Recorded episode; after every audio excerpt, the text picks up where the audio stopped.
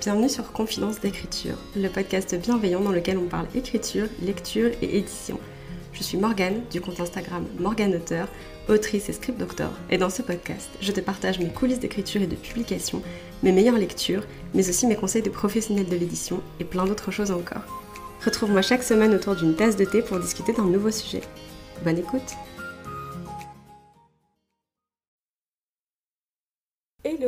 bienvenue sur ce nouvel épisode du podcast Confidence d'écriture. Je suis ravie de vous accueillir aujourd'hui sur ce nouvel épisode dans lequel on va discuter d'auto-édition et de Frontières numériques, mon roman à paraître. Comme d'habitude, avant de commencer l'épisode, je vous rappelle de boire un grand verre d'eau. Vous en avez besoin, votre corps en a besoin et ça vous fera le plus grand bien. L'automne va arriver, l'hiver va arriver et on aurait tendance à croire qu'on n'a pas besoin de rester hydraté autant qu'en été, c'est absolument faux. Votre corps a besoin de beaucoup d'eau pour fonctionner, donc voilà, surtout n'oubliez pas de boire, c'est super important. Comme d'hab, je suis accompagnée de ma bouteille d'eau et d'une tasse de thé chaud. Wouhou C'est la première fois depuis un moment que je peux boire du thé en enregistrant un épisode du podcast. Sans surprise évidemment, jusque-là on était en plein été, il faisait très chaud. Et là, ça fait 2-3 jours qu'on a des journées qui sont vraiment plus tranquilles au niveau des températures. Voilà, en ce moment il pleut, il y a des petites intempéries, il y a quand même un peu de soleil, mais il y a des nuages. Il fait pas trop chaud, on est bien. J'adore, les feuilles vont pas tarder à changer de couleur et tout, je suis très hypée et je préfère les voir changer de couleur maintenant, quand c'est la saison, que en plein été parce qu'il fait juste trop chaud et que les arbres se meurent. Donc voilà, là je suis très contente. On va commencer cet épisode du coup en faisant une petite update d'écriture sur Frontières numériques. Si vous ne le savez pas encore, Frontières numériques, c'est mon roman cyberpunk, donc c'est un sous-genre de la SF, avec des personnages queer, donc LGBT si vous préférez, et handicapés.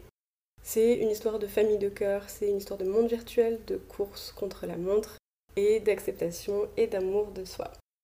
C'est un peu le topo, si jamais vous voulez plus d'informations, n'hésitez pas à checker mon compte Instagram ou mon site internet, toutes les informations sont rapatriées là-bas, on va dire sur une même page.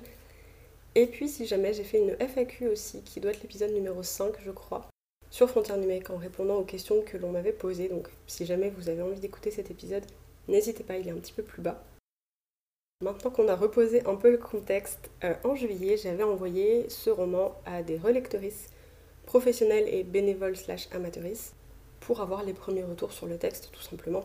Donc le fond, la forme, savoir s'il y avait des choses qu'on comprenait pas, des incohérences et tout.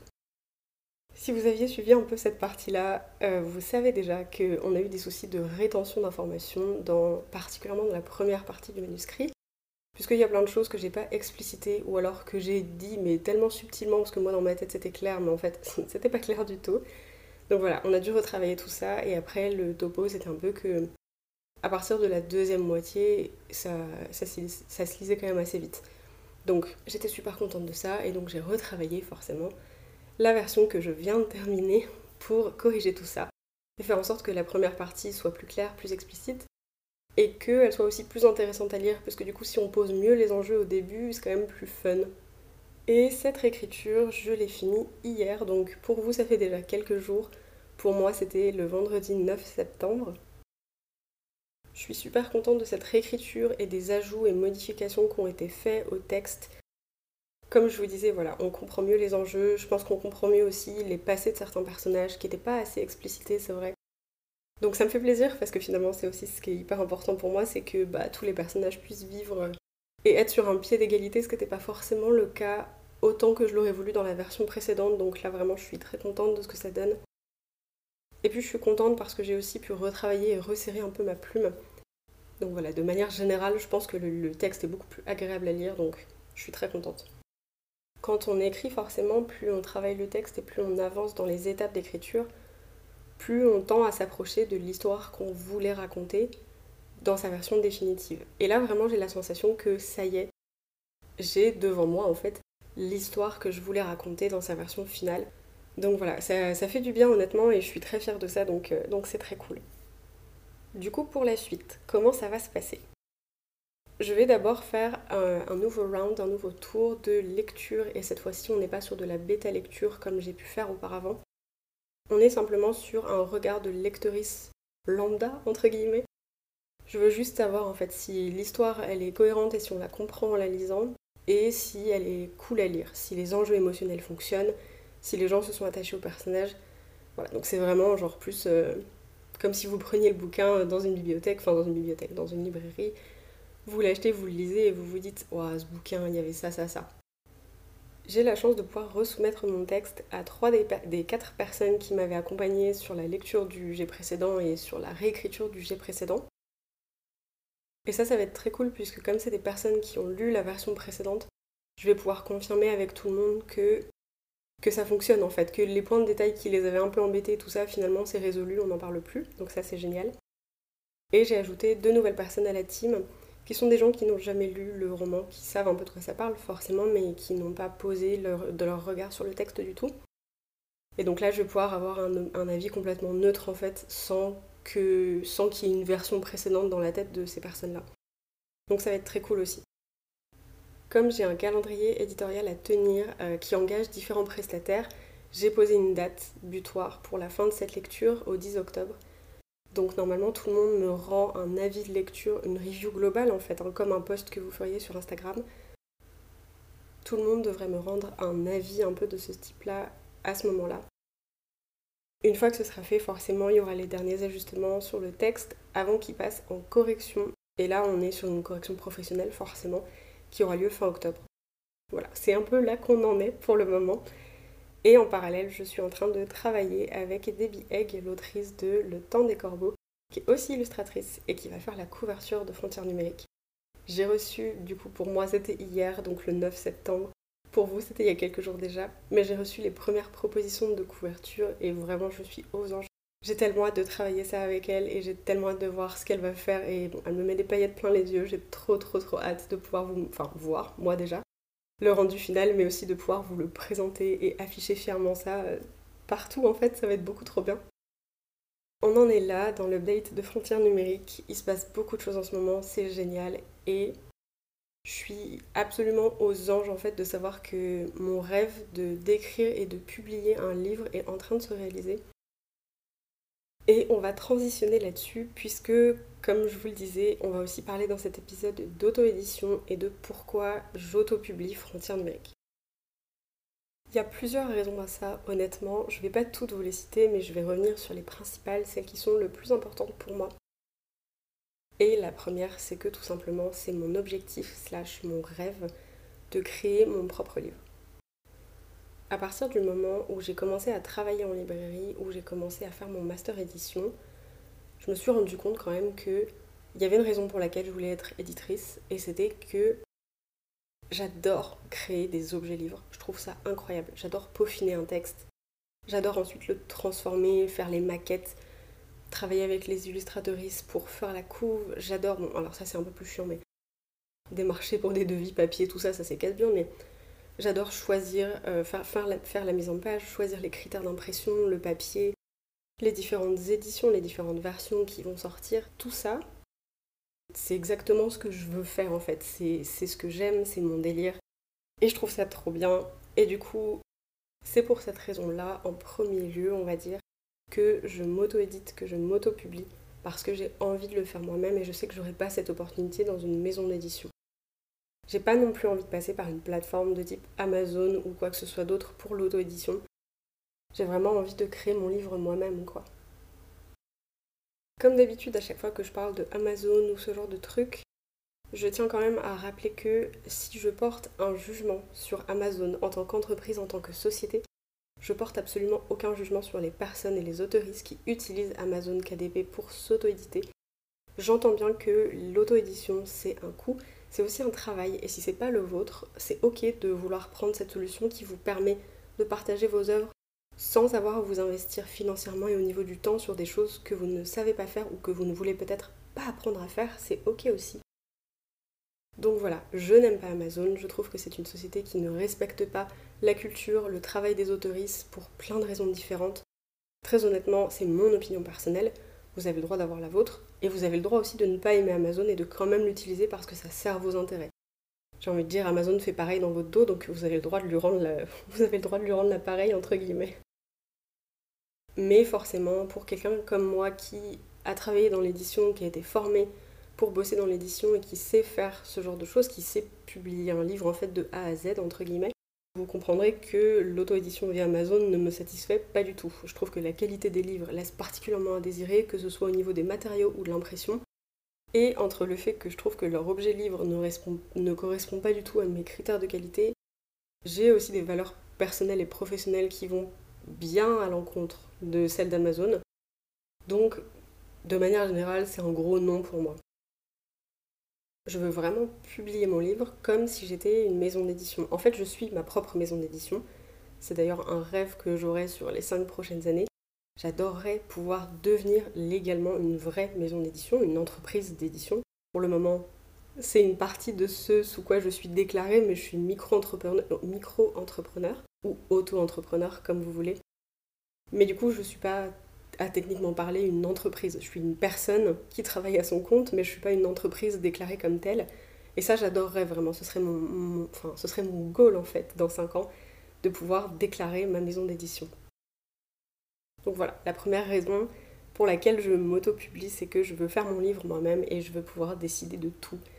La deuxième raison, c'est que je sais le faire et je peux le faire. C'est aussi pour ça que je me lance dans cette aventure si j'avais pas l'expérience, les compétences et le savoir technique derrière, j'aurais été moi aussi hyper réticente à me lancer dans l'aventure. Donc voilà, sachez que la raison pour laquelle je le fais, c'est aussi parce que je sais que c'est une partie de mon travail. J'ai été formée à créer des livres, des objets livres. La troisième raison et qui découle des deux que je viens de vous citer, c'est que je suis à mon compte, je travaille à mon compte, donc je suis micro-entrepreneur. Et j'aime tout gérer, j'aime avoir différents projets, j'aime toucher à tout, j'aime apprendre plein de trucs. J'adore avoir 15 000 casquettes sur la tête et en changer plusieurs fois par jour. Ça demande beaucoup de travail, ça demande beaucoup d'énergie, mais honnêtement, je me suis jamais sentie aussi épanouie que là ces derniers mois. Depuis que j'ai mon entreprise, depuis qu'elle tourne, c'est vraiment quelque chose qui me fait plaisir, qui me fait chaud au cœur. C'est le travail que je veux faire, donc vraiment, ça me, frustrerait, ça me frustrerait trop en fait de laisser ces, aspects-là du boulot d'édition dans les mains de quelqu'un d'autre. Je le fais pour certains trucs évidemment, genre la couverture, c'est pas moi qui la dessine, je suis pas illustratrice.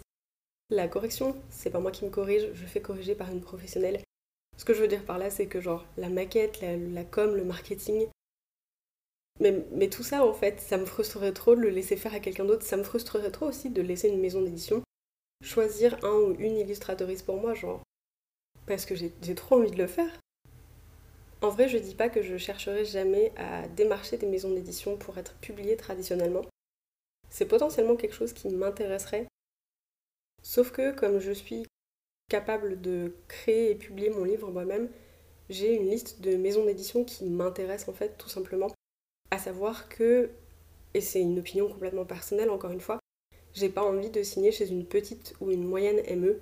Si je vise une maison d'édition, c'est quelqu'un qui pourra m'apporter beaucoup plus que ce que je peux faire toute seule. Et là, on parle de visibilité commerciale, ni plus ni moins. C'est un argument très capitaliste, je suis d'accord avec ça. Malgré tout, je ne me verrai pas signer chez une petite maison qui n'est pas distribuée en librairie ou qui fait de l'impression à la demande je ne le fais déjà. Enfin, là, je, fais le choix de ne pas le faire pour ce projet, pour avoir un objet livre qui correspond à mes critères de qualité. C'est pas pour céder mes droits pour que quelqu'un fasse ça euh, pour moi, en fait. Donc voilà, c'est un, peu, c'est un peu difficile dit comme ça. Mais c'est aussi en ce sens-là que je réfléchis. Donc le jour où je décide de démarcher une maison d'édition, c'est parce que j'ai un projet qui correspond à son marché et qui potentiellement pourrait l'intéresser autant que moi, cette collaboration m'intéresserait. Là, en l'occurrence, les maisons d'édition qui sont dans ma ligne de mire ne correspondent absolument pas à la ligne éditoriale de Frontières numériques, ni d'ailleurs de mon prochain projet. Et c'est aussi une des raisons forcément pour lesquelles je n'essaye même pas, en fait, de publier cette histoire traditionnellement. Je sais qu'elle ne correspond pas aux lignes éditoriales de, ces maisons-là. Je ne vais pas parler de marché parce qu'il y a forcément un marché pour les œuvres queer, je le sais, j'en fais partie. Mais disons que voilà, les maisons d'édition qui m'intéressent, qui ont la visibilité qui m'intéresse, ne seraient pas intéressées par ce projet et c'est ok aussi. Voilà. Ne jamais dire jamais, forcément. J'aimerais bien être autrice hybride, comme on dit, donc quelqu'un qui est à la fois édité traditionnellement et auto-édité. C'est un statut et un entre-deux qui me plairait beaucoup, je pense. Après, voilà, si jamais un jour, je commence déjà à mettre des si, mais Si un jour j'ai un roman et que je vois qu'il correspondrait à la ligne éditoriale d'une ME qui est dans mon radar, à ce moment-là, c'est possible effectivement que je le soumette. Après voilà, j'ai mis un si euh, parce que le jour où ce roman sera écrit et existera n'est vraiment pas encore arrivé. Une autre raison pour laquelle je préfère m'auto-publier, c'est que en fait j'ai travaillé en maison d'édition pendant quelques années dans plusieurs, euh, dans plusieurs domaines, voilà. Et disons qu'une fois qu'on est entre guillemets de l'autre côté de la barrière, ou même juste qu'on est publié et que le rêve de dire oh là là je suis publié c'est incroyable et tout bah, en fait une fois que les paillettes elles partent un peu derrière le milieu et qu'on se rend compte de, comment ça fonctionne vraiment il y a plein de trucs qui me plaisent pas avec l'édition traditionnelle. Je suis vraiment pas là pour vous faire peur je suis pas là pour vous dégoûter je suis pas là pour vous dire ah non surtout faites pas ça c'est une mauvaise idée je sais que l'édition traditionnelle c'est le chemin qui intéresse le plus je comprends parfaitement pourquoi il y a plein de choses, hein, il y a plein de raisons derrière ça, outre le fait que financièrement, c'est aussi le chemin qui comporte le moins de risques pour nous en tant qu'autoristes. Il y a aussi le fait que des fois, on a l'impression qu'il nous faut la, validation d'une maison d'édition tout simplement pour être reconnu comme autoriste. Il y a plein de, biais en fait de la société qui viennent euh, se rajouter à ça. Mais quoi qu'il arrive, quelles que soient vos envies, quelles que soient vos décisions, vos raisons, vos valeurs pour être publié traditionnellement, il y a zéro problème avec ça. Comme on dit à chaque fois, chacun et chacune sa voie et son chemin. Il n'y a pas de jugement, absolument aucun, jamais. Vous faites ce qui vous correspond le mieux et que ce soit l'auto-édition ou l'édition traditionnelle, de toute façon, je vous soutiens à fond. Il n'y a rien de mieux pour moi que de voir des autoristes qui vivent leur passion d'écrire un livre et de le partager à un public. Je trouve ça absolument officiel. Pour ma part, comme je vous disais, j'ai bossé dans l'édition, j'ai pas mal gravité dans l'édition, dans le milieu du livre de manière générale. Et j'ai eu certaines expériences qui m'ont pas plu tout simplement et qui m'ont détourné quand même un peu d'avoir envie de travailler uniquement avec l'édition, enfin avec des maisons d'édition. Voilà, notamment le, mauvais traitement des autoristes, les maisons d'édition qui, comme ça, décident de, pendant trois mois, plus donner de nouvelles alors que le livre doit être publié prochainement. Ça vraiment, ça me débecte. Vous avez du travail, on est d'accord, mais vous êtes aussi des professionnels, vous prenez des engagements par rapport à d'autres personnes. Le minimum, c'est de tenir au courant. Il y a pas mal de problèmes aussi avec les, taux, les pourcentages auxquels vous cédez vos droits. Il y a des choses qui sont juste pas normales en fait. J'ai déjà vu passer, et c'était pas dans une maison d'édition, je tiens à le clarifier, mais c'était quand même dans le domaine de l'écriture, puisque c'était une boîte de prod avec des copains scénaristes. J'ai quand même vu passer des contrats avec des taux de cession de droits à 3%. 3%, courez en fait. Il y, a des, limites, il y a des limites à tout. Il y a un moment, je suis désolée, ça c'est une arnaque, il faut faut pas se lancer là-dedans. Donc voilà, mais je trouve que c'est très nébuleux. Personne n'en parle, c'est difficile d'avoir des informations. Les ME en elles-mêmes sont très nombreuses à ne pas vous donner d'informations. Alors sur les taux, évidemment, de cession de droit, jamais, des fois que vous puissiez demander une rémunération correcte. Oui, mon discours est un peu salé, je suis désolée, du coup je le vois à travers mes yeux, donc, mais c'est juste faites attention à vous, là-dessus c'est important.